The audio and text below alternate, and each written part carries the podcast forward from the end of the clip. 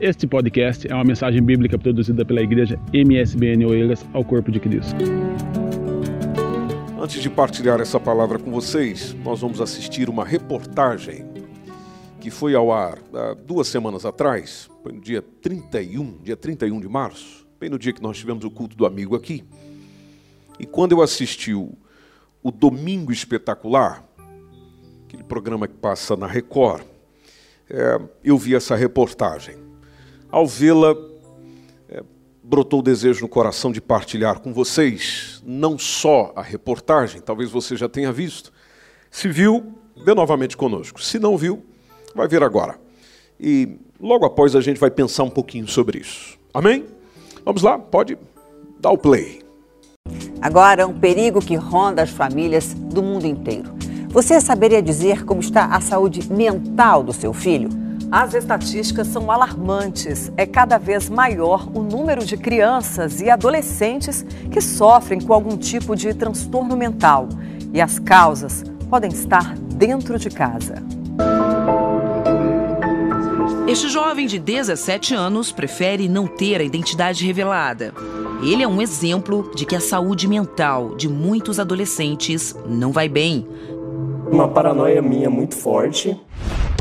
No final do ano passado, o menino sofreu uma crise de ansiedade e está internado há cinco meses nesta clínica de recuperação. Ele se sentia só, isolado e sem diálogo com a família.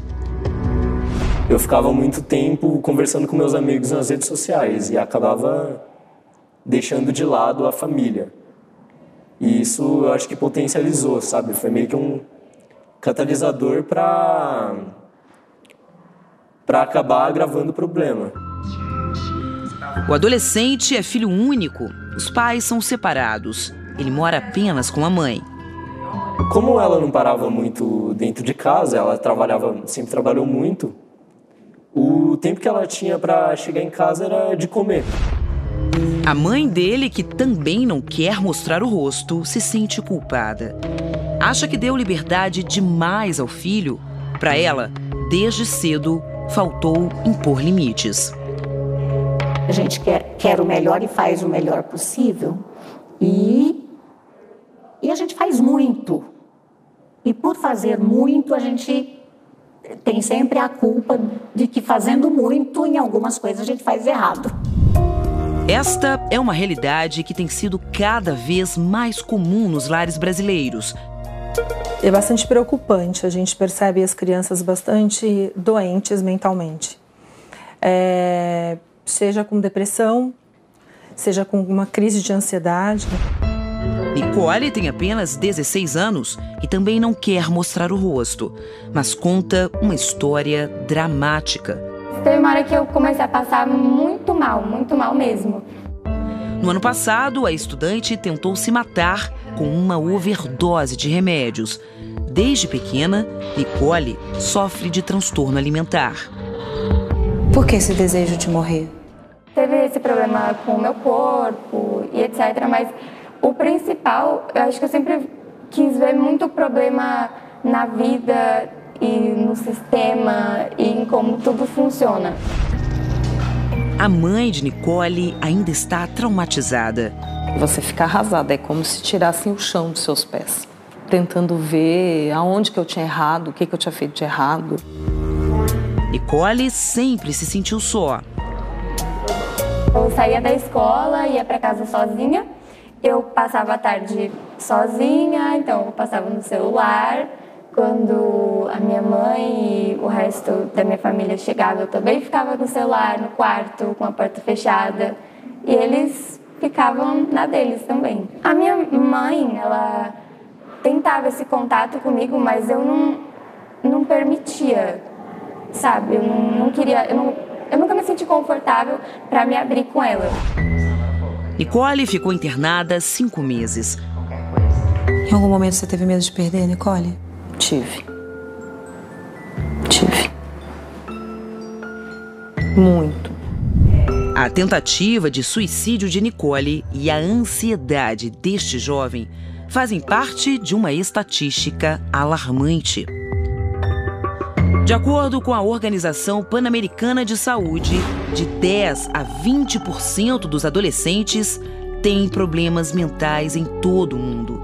Entre as principais doenças estão ansiedade, depressão, déficit de atenção, hiperatividade e transtornos alimentares, como bulimia e anorexia. As consequências, muitas vezes, incluem a autolesão e o suicídio.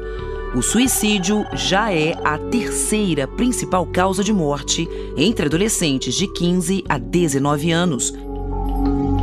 E a depressão, uma das principais causas de doença e incapacidade entre os adolescentes. O problema não é apenas brasileiro. Esse estudo de 2016 da prestigiada Escola Americana de Medicina Johns Hopkins estabelece um dado alarmante. As taxas de depressão estão crescendo entre os adolescentes, particularmente entre as meninas. O aumento foi de 37% na década encerrada em 2014. Entre as principais causas, o bullying digital pode ter aumentado mais para as meninas. Estudos mostram que elas usam telefones celulares com mais frequência e intensidade que os meninos. E o uso problemático do celular entre os jovens tem ligação com o estado de espírito deprimido. De volta ao Brasil, esta psicóloga está preocupada com o aumento de casos que vê no próprio consultório. Eu já atendi crianças que não conseguem frequentar a escola com 7, 8 anos de idade porque tem crise de ansiedade, síndrome do pânico, né? Então a gente tem um quadro cada vez mais com crianças com transtorno de déficit de atenção, com dificuldade de concentração. Existem várias causas possíveis para explicar o aumento dos problemas de saúde mental entre os jovens. Elas passam por pais menos disponíveis, menos cuidado com o sono e a alimentação das crianças a dificuldade dos adultos em estabelecer limites e regras que sejam respeitados pelos menores. Tudo isso se relaciona também com a importância que os equipamentos eletrônicos adquiriram em nossa vida. A gente pode dizer que uma criança, por exemplo, que é exposta a um celular, um tablet, quando muito pequena, ela já tem uma, um comprometimento do desenvolvimento do cérebro, porque é neste momento que ela está começando a se desenvolver, entre aí os dois e cinco anos de idade. E não é raro hoje a gente ver que as crianças já têm esse acesso muito cedo. O pai não deixa a criança ir até a padaria porque é perigoso, mas ele não se importa do filho ficar dentro do quarto mergulhando na internet. A Aline é coordenadora de um projeto social que atende meninas de 6 a 14 anos. A maioria já tem um celular, né? não é nem só o da mãe, ela já tem o dela. Então, a gente procura passar para elas o que fazer com essa ferramenta que ela tem nas mãos, né? Que é boa para muitas coisas, para estudos, para pesquisas, é, comunicar com pessoas que estão à distância, mas tem também a parte ruim. E a gente escuta muitos relatos delas, assim, de que ah, já tiveram pessoas que contactaram uhum. e chamaram para encontrar em algum determinado lugar, meninas novinhas mesmo. E na, e na maioria das vezes os pais hum, muitas vezes nem não sabem. estão nem sabendo o que está acontecendo. Foi o que aconteceu com a Nadir. Nunca passou pela cabeça dela que a filha buscava na internet informações para tirar a própria vida.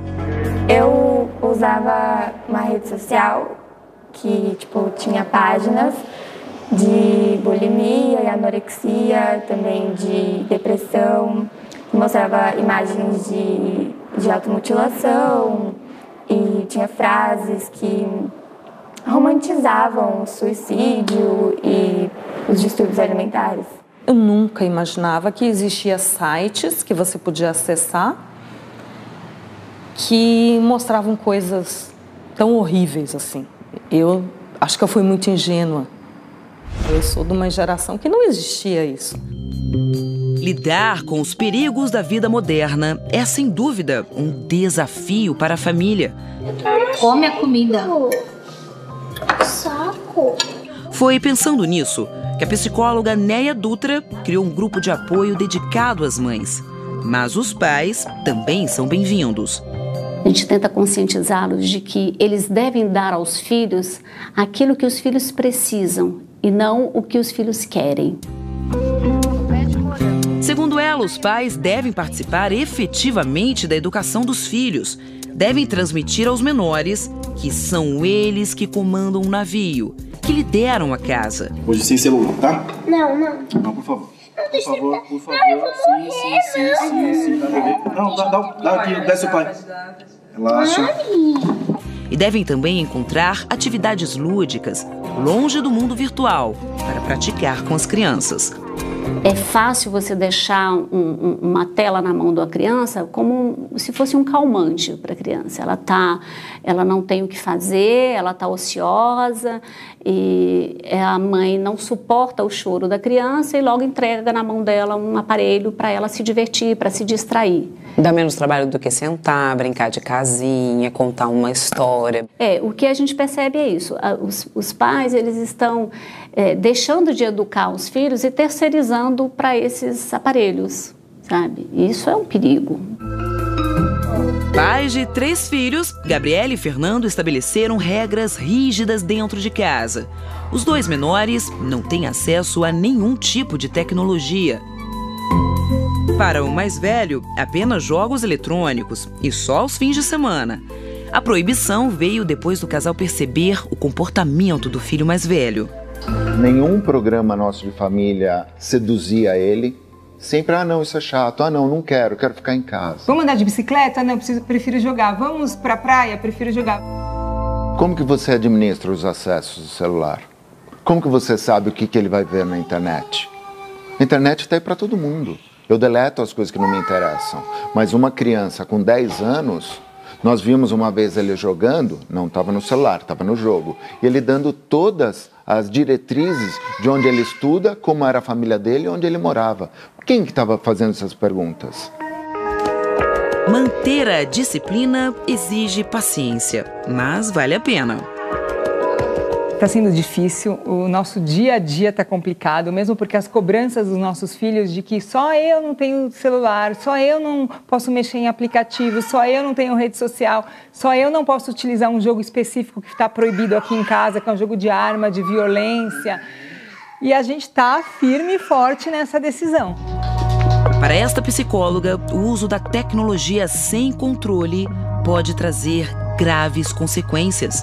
Então, isso está acontecendo cada vez mais cedo, o que dificulta as crianças desenvolverem criatividade, desenvolver habilidade social. Então, eu acho que o uso dos eletrônicos ele vai dificultando a criança a desenvolver a capacidade de lidar com o mundo real.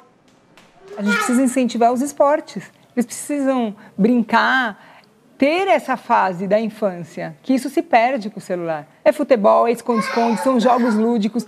E nós somos pais que a gente participa disso. Eu jogo bola com eles, ando de skate com eles, brinco de esconde-esconde, nado, faço to tudo isso. Então eu incentivo o dia a dia a ser saudável. O adolescente que abriu esta reportagem está no final do tratamento contra a ansiedade. Ele já faz planos para quando sair. Quer estudar psicologia. Tenho muita vontade de cursar psicologia. Quando adulto, pretende ajudar pessoas que vão enfrentar um drama parecido com o dele. Eu quero muito ajudar as outras pessoas a a saírem de todas as situações ruins que elas se encontram. Onde fica o papel aí do computador nessa sua nova fase, do computador e do celular? Como um complemento, como uma ajuda, não como um vício.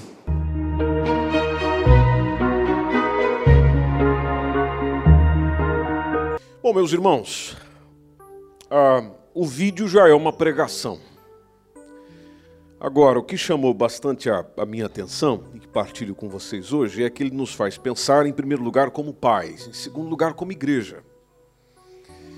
A, a matéria não é religiosa, a matéria não é um pastor que está falando, a matéria não é coisa de igreja. Você pode perceber nela mesmo da quais estão pessoas, psicólogos, especialistas da área, dando orientações para que nós não entremos naquilo que muita gente já tem entrado, Então, por exemplo, a, recapitulando a reportagem, você viu eles dizerem que é cada vez maior o número de crianças e adolescentes que sofrem de transtorno mental, de depressão, crise de ansiedade. Ah, e, e, e há uma citação da repórter dizendo: as causas podem estar dentro de casa. Então nós temos o caso do menino, aquele é o primeiro depoente, dizendo que ele é, vive isolado, sem diálogo com a família e que isso foi catalisador para agravar o problema. Ele é filho único, é filho de pais separados, vive apenas com a mãe, a mãe ausente, porque a mãe chegava em casa só para comer. A mãe, no depoimento dela, diz: deu liberdade demais ao filho, desde cedo ela faltou em impor limites. E até tem um depoimento muito sentido da mãe, dizendo a gente faz muito, mas algumas coisas nós fazemos errado. Depois vocês viram o depoimento da Nicole, a adolescente que tentou se matar com uma overdose de remédios, sofrendo com ansiedade.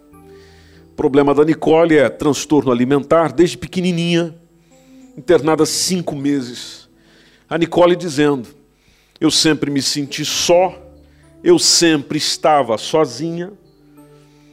A mãe, no depoimento, ver também, tentando ver o que tinha feito de errado e tentando contato com a filha, mas a filha não se abria para ela. Mas se abrir como? Sempre teve sozinha. Outra informação que vocês viram, da Organização Pan-Americana de Saúde, 10 a 20% dos adolescentes têm problemas mentais. É um assunto para se preocupar ou não? Tem que se preocupar. Porque aqueles que serão a, a, a geração que dá continuidade ao amanhã, se nesse momento já está vivendo isso, se já sofre de ansiedade, ah, se já sofre com depressão, déficit de atenção, hiperatividade, transtornos alimentares e tantas outras coisas mais, e eles já estão trazendo uma autolesão sobre si, inclusive buscando suicídio. Suicídio, não tem uma fatura para pagar. Não sabe o que é pagar a renda de uma casa mas já está buscando encerrar a própria vida. É a terceira maior causa de morte entre adolescentes e jovens. Em primeiro lugar está o, o, o acidente rodoviário. Em segundo lugar vem as, as doenças que pode haver na área respiratória, as, as infecções respiratórias. Em terceiro lugar está o suicídio. Segundo a Organização Mundial de Saúde, a cada 40 segundos alguém tira a vida por suicídio. O que é assustador? A maioria, jovens e adolescentes. Nós estamos reunidos o quê? Uma hora e quinze aqui, né? Uma hora e quinze. Culto começou às sete. Se esses dados que nos são apresentados, naturalmente, buscando-se as suas fontes, então quantas pessoas já morreram? Nesse tempo que nós estamos cultuando aqui, Quantas pessoas já tiraram a sua própria é, vida, por meio, naturalmente, do suicídio? Então, é como uma frase que eu ouço regularmente: pessoal dizendo, tem alguma coisa errada aqui que não está certa.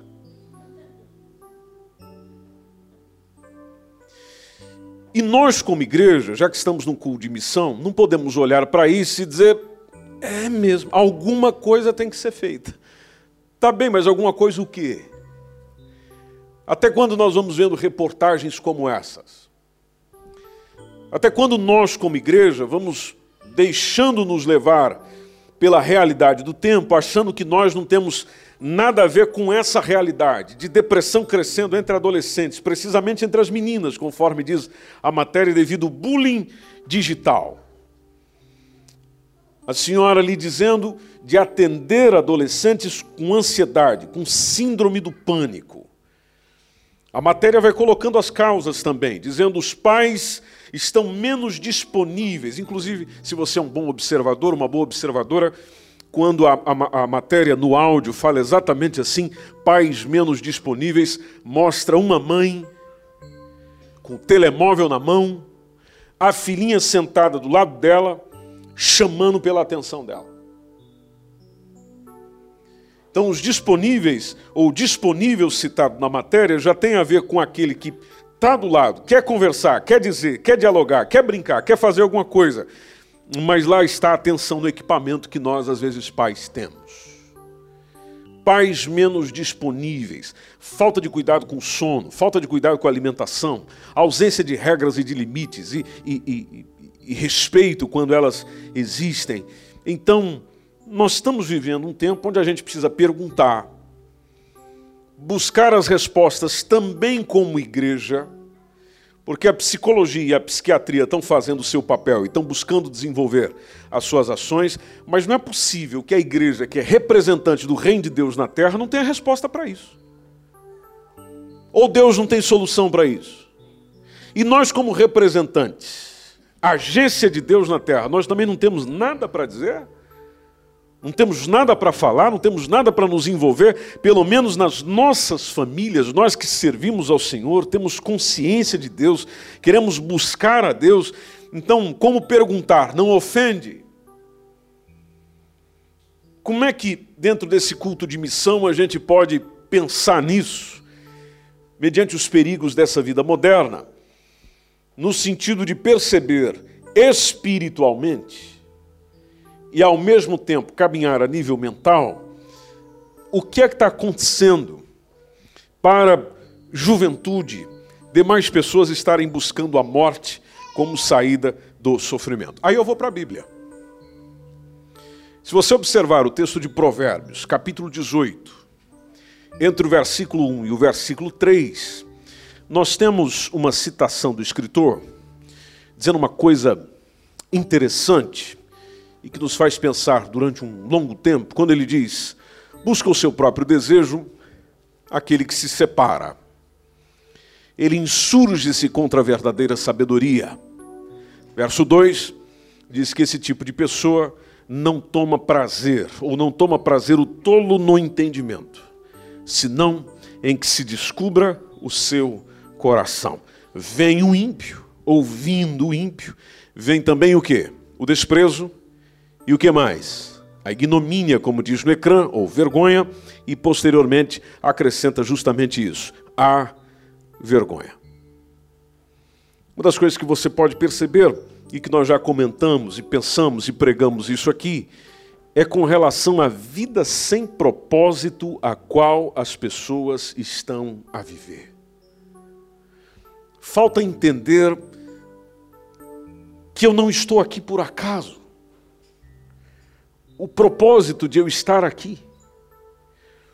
Eu estou aqui para quê? Eu vim a esse mundo para quê? Qual o sentido? Muitos fazem a proposta para responder essa pergunta em Colossenses 1,16. Colossenses 1,16, se a gente ler ela na versão a mensagem, diz que tudo, absolutamente tudo, seja nos céus, na terra, visível invisível, todas as coisas começaram em Deus e em Deus encontra o seu propósito. Se em Deus nós encontramos o nosso propósito, o que, que a gente faz, já que as pessoas estão se distanciando de Deus? Inclusive a nova geração, inclusive crianças, inclusive adolescentes, inclusive jovens. Aí eu me admiro quando eu leio um texto de um ateu o, o ateu Bertrand Russell, quando o ateu que chega e diz assim: olha, a menos que se admita a existência de Deus, a questão que se refere ao propósito para a vida não tem sentido. Um escritor por nome Rick Warren escreveu um livro, já fazem alguns anos, mas é um livro que tem uma mensagem maravilhosa, o qual escreveu Uma Vida com Propósitos. E bem no início do livro, ele já foi colocando um texto que nos faz pensar, dizendo: olha, é, a questão não é você. O propósito da sua vida é muito maior do que a sua realização pessoal, do que a sua paz de espírito ou mesmo a sua felicidade. É muito maior do que a sua família, é muito maior do que a sua carreira, ou mesmo os seus mais ambiciosos sonhos e aspirações. Aí ele vai dizendo: se você quiser saber por que foi colocado nesse planeta, deverá começar por Deus. Você nasceu de acordo com os propósitos dele. Foi ele que quis que você estivesse aqui. Ele querendo que você estivesse aqui foi para cumprir os propósitos dele. Você não criou a si mesmo. Utilizando a citação do livro. Você não criou a si mesmo. Logo, não há jeito de dizer a si mesmo por que é que você foi criado. Ou seja, é preciso ir para uma fonte. É preciso buscar sentido de onde a vida vem. Só que na nossa arrogância, ou na arrogância que o ser humano está cada vez mais mergulhado nos dias de hoje, está a provocar em nós, como diz, como diz o Provérbios 11, 2, uma desonra no viver. E encerrando o próprio viver de uma maneira mais desonrosa ainda. Ou seja, buscando retirar a própria vida. Então, Provérbios capítulo 18, no versículo 1, está dizendo que a pessoa que busca o seu próprio desejo, ela tem uma característica, é aquela que se separa. Ou seja, ela se isola, ela busca isolamento. E essa pessoa, conforme diz o texto, ela se insurge contra a verdadeira sabedoria. Talvez na sua versão esteja a seguinte expressão: o solitário busca o seu próprio interesse. Ah, outras redações, por exemplo, a Bíblia Viva, dentro desse texto, colocou uma pessoa egoísta luta diretamente contra Deus. E essa luta contra Deus está acontecendo em todo o tempo quando nós procuramos fazer a nossa vontade e acabamos nos tornando solitários. Então, as pessoas estão cada vez mais sozinhas, já começa pela criança, já vai para a adolescência esse mundo é um mundo de mudanças muito rápidas. Você, se ficar parado um dia, você já perde muita novidade. Agora você imagina esse turbilhão de informação, esse turbilhão de coisas, esse turbilhão de novidade. É muita pressão sobre alguém que ainda não cresceu que é onde entram as nossas crianças e os nossos adolescentes, ou seja, elas são obrigadas a ser, elas são obrigadas a viver o que eles, na verdade, não querem ser na sua essência, mas estão a ser na aparência para ter aceitação. Então, alguma coisa está errada aí que não está dando certo. Porque se a gente fazendo as nossas vontades pela lógica e pela naturalidade deveria ser mais feliz, então cadê essa felicidade quando nós estamos nos esbaldando nas nossas vontades? Cadê o bem-estar quando, na verdade, é, é, se diz que se permitir as pessoas a viverem segundo o seu bel prazer, elas se sentirão melhor? Então por que, que as pessoas não estão melhor? Por que, que existe uma, um, uma dor que nem pais, nem especialistas da área estão conseguindo entender.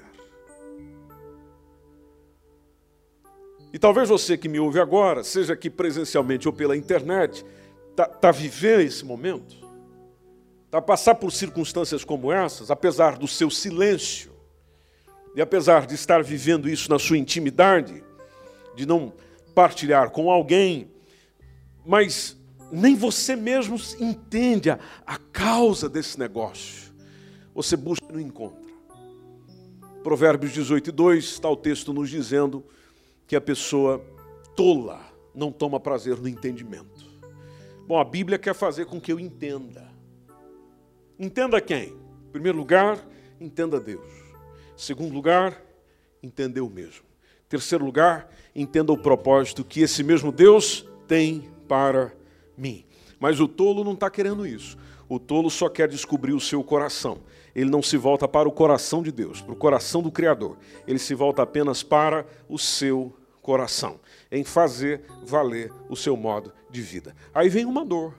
Eu vivo a vida do jeito que eu quero, experimento ela do jeito que eu quero, mas aí eu estou com quem queria, mas não tenho felicidade. Faço o que eu queria, mas não sinto prazer estou onde desejaria estar, mas na verdade não me sinto feliz estando onde estou. Me lembra aquela música portuguesa que diz: Eu só estou bem aonde eu não estou, porque eu só quero ir aonde eu não vou.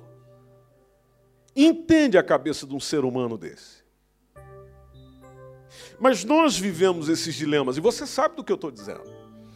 Nós, no nosso íntimo, já vivemos isso. Se você, um homem grande, formado, já caminhando na sua vida há alguns anos, sente assim, agora você pega tudo isso e coloca na vida de um pequeno. E de um pequeno que já está doente mental, conforme vai dizendo a própria reportagem. Ou seja, nós estamos vivendo um tempo de insensatez, de loucura, já na vida do adulto e ainda mais na vida da criança. A criança pega e diz: Que solução tem para mim? A solução que tem para mim é acabar com a minha própria vida. E quem está dizendo isso é alguém que chegou ontem nessa mesma vida. A gente pode encerrar a discussão dizendo é o diabo, é o diabo, é o diabo, é o diabo, é o diabo. Isso aí é o diabo. Nós temos é que retirar o diabo. Se nós expulsarmos o demônio, o negócio sai.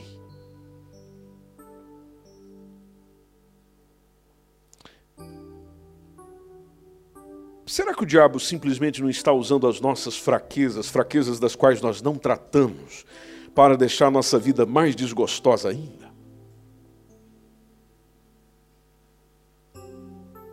E aí, no, no, resumo de uma questão espiritual, a gente chega e condiciona tudo para ele e diz: ah, a culpa é dele. Tá bom, então se a culpa é dele, então vamos expulsá-lo.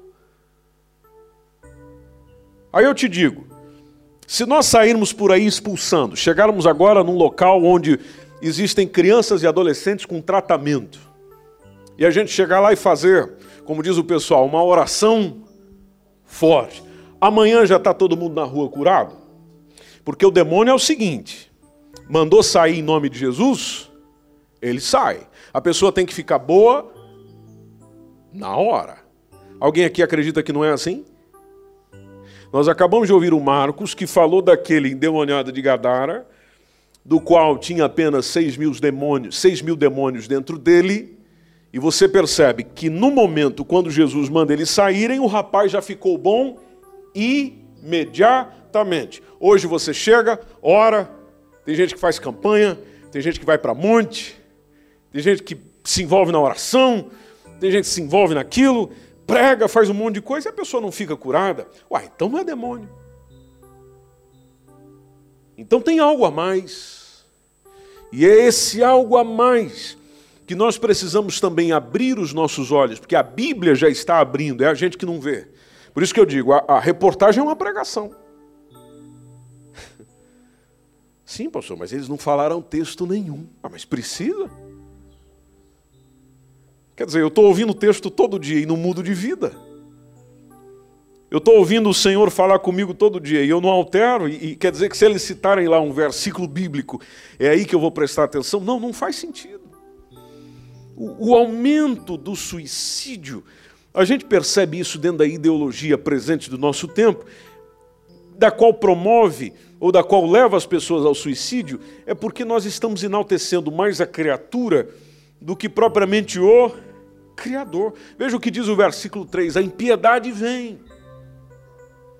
Vindo a impiedade, vem também o desprezo, vem a desonra, vem a vergonha. Então, o pecado nos leva ao desprezo, o que é igual à desonra e à vergonha, porque o pecado deforma as nossas intenções e o pecado deforma as nossas ações.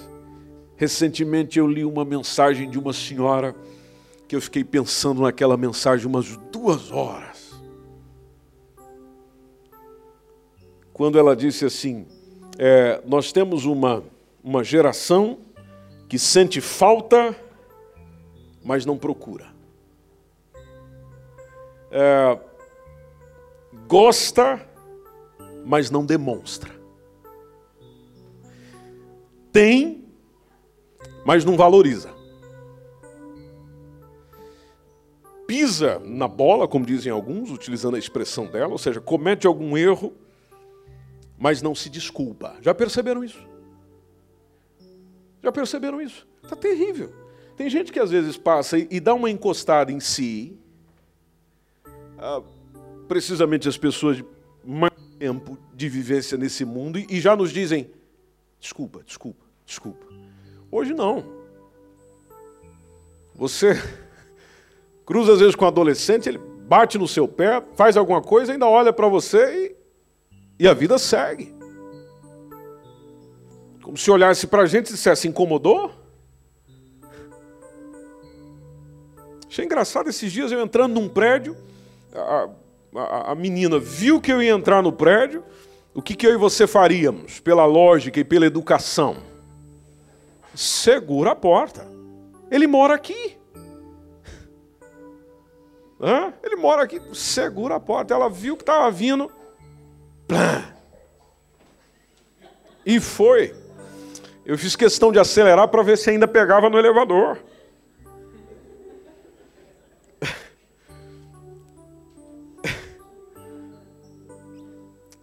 E, não é uma velhinha que está irritada comigo. É uma mocinha, 12 anos, 13 anos, e eu não fiz nada para ela. Tem alguma coisa errada aí. Aí você fica pensando, mas o que está errado? É a escola? É o, é o, sistema educacional? Bom, a gente precisa voltar de onde essa família, é, é, essa menina, ou seja, qualquer é, pessoa, veio. Ela veio de um núcleo familiar. Dentro desse núcleo familiar já existe, você sabe que é o que acontece no nosso tempo, já existe deformidade. Hoje as pessoas às vezes têm família, têm pai, têm mãe, mas estão sozinhas. Eu estou certo ou estou errado? Estão sozinhas. Como disse o menino na reportagem. Eu tinha um pai, tinha mãe, mas sozinho. Eu passava grande parte do meu tempo sozinho. A mãe vinha em casa para comer. Comeu, foi embora. Eu continuei sozinho.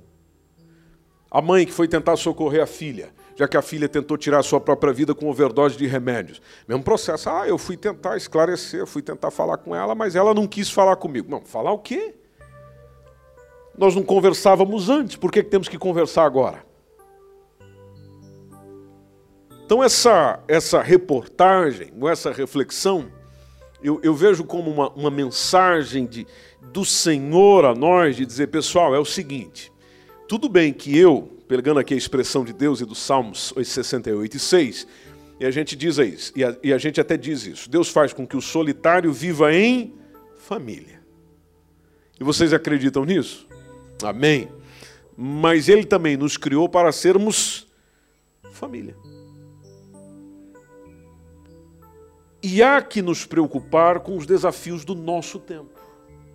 Eu sei que é muito comum eu ouvir precisamente dos mais velhos quando chegam e dizem assim: Ah, isso no meu tempo se resolvia com vara. No meu tempo, levava uma chapada na orelha e já ficava curado. No meu tempo, o negócio ali já se resolvia e não tinha é, nenhum problema em cima dessas situações. Bom, você disse muito bem, ah, no seu tempo, a vida mudou, a realidade mudou, os desafios mudaram. Você pode ver que não tem nada a ver com o seu tempo mesmo.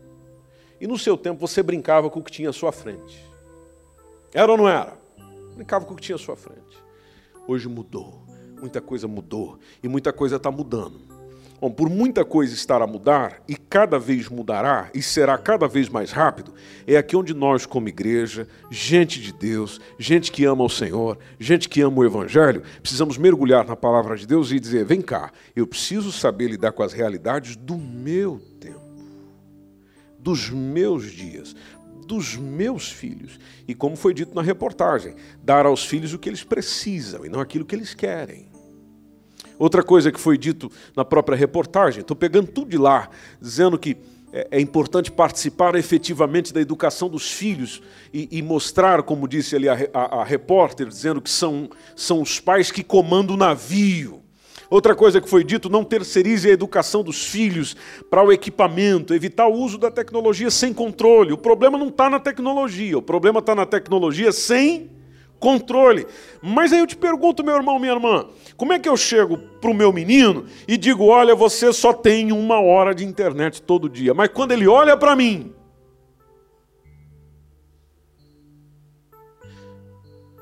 Eu estou com o telemóvel na mão o tempo todo. Aí ele vai perceber o quê? Seu hipócrita. Aí eu digo, hipócrita não, eu posso, você é que não pode. Mas é aqui onde a gente precisa lembrar de que exemplos falam mais alto do que palavras. Se ele ou ela perceber que existe um controle também da minha parte sobre aquilo que eu utilizo, fica mais fácil chegar e ensinar. Aliás, fica até mais forte, porque eu só passo a ensinar aquilo que eu vivo. Eu só passo a ensinar aquilo que eu faço. Logo, o ensino ganha autoridade. Reportagem diz: eles precisam ser ouvidos. Ouvidos no seu todo com alma, sentimento, com anseios, com dúvidas, com respostas descabidas. A, a, a dor do meu tempo não é a dor do tempo deles. E eu já estou finalizando, lembrando que Eclesiastes 7,10 diz, dizendo: olha, nunca diga por que, que os dias passados foram melhores do que esses. Tem gente que gosta de dizer isso, né? A Bíblia me aconselha a dizer, a não dizer isso. Nunca diga por que, que os dias passados foram melhores do que os dias que você está vivendo agora. E, e, por que, que a Bíblia dá esse conselho? Ela diz, porque nunca com sabedoria você perguntaria isso. Ou seja, estás perdendo a oportunidade de ser sábio em fazer uma afirmação dessa. Meu irmão, minha irmã, gente amiga, gente querida que está aqui conosco, quem sente dor está pedindo socorro. E tem adultos vivendo tudo isso aqui. Tem pessoas grandes, já vividas, pais, mães, que também estão vivendo tudo isso aqui. Está pedindo socorro. A igreja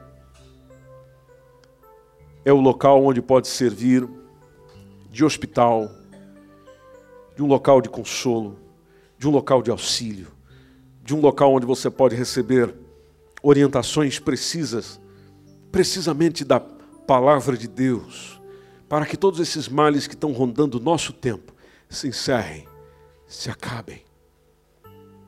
A Bíblia diz em Tiago 5,16: Confessai as vossas culpas uns aos outros, orai uns pelos outros para que sareis. Aí tem a última parte que a gente conhece muito bem: a oração feita por um justo. Pode muito em seus efeitos. Então nós podemos fazer algo.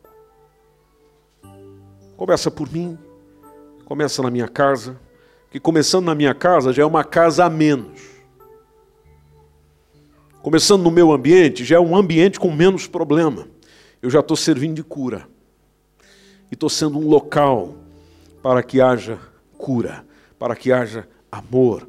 Porque, como diz a palavra do Senhor em 1 Pedro 4 e 8, o amor cobre uma multidão de pecados. Toma essa mensagem, assiste a reportagem de novo, pensa um pouquinho,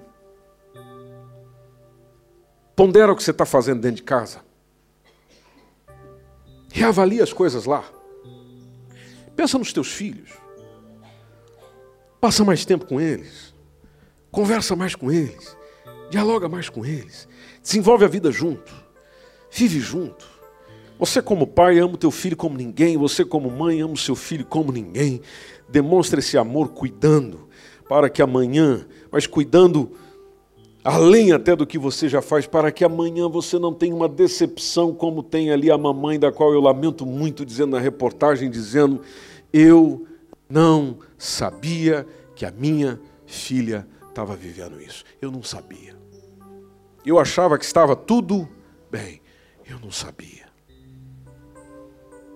Como Deus não quer que nós tenhamos esse tipo de surpresa, a Sua palavra olha para nós nessa noite de domingo, já que nós estamos pensando sobre missão, sobre falar de Jesus, sobre compartilhar Deus com as pessoas. Não esqueçamos de que as pessoas estão em busca de um propósito de vida. Esse propósito de vida a gente encontra em Deus. O amor pode curar qualquer pessoa.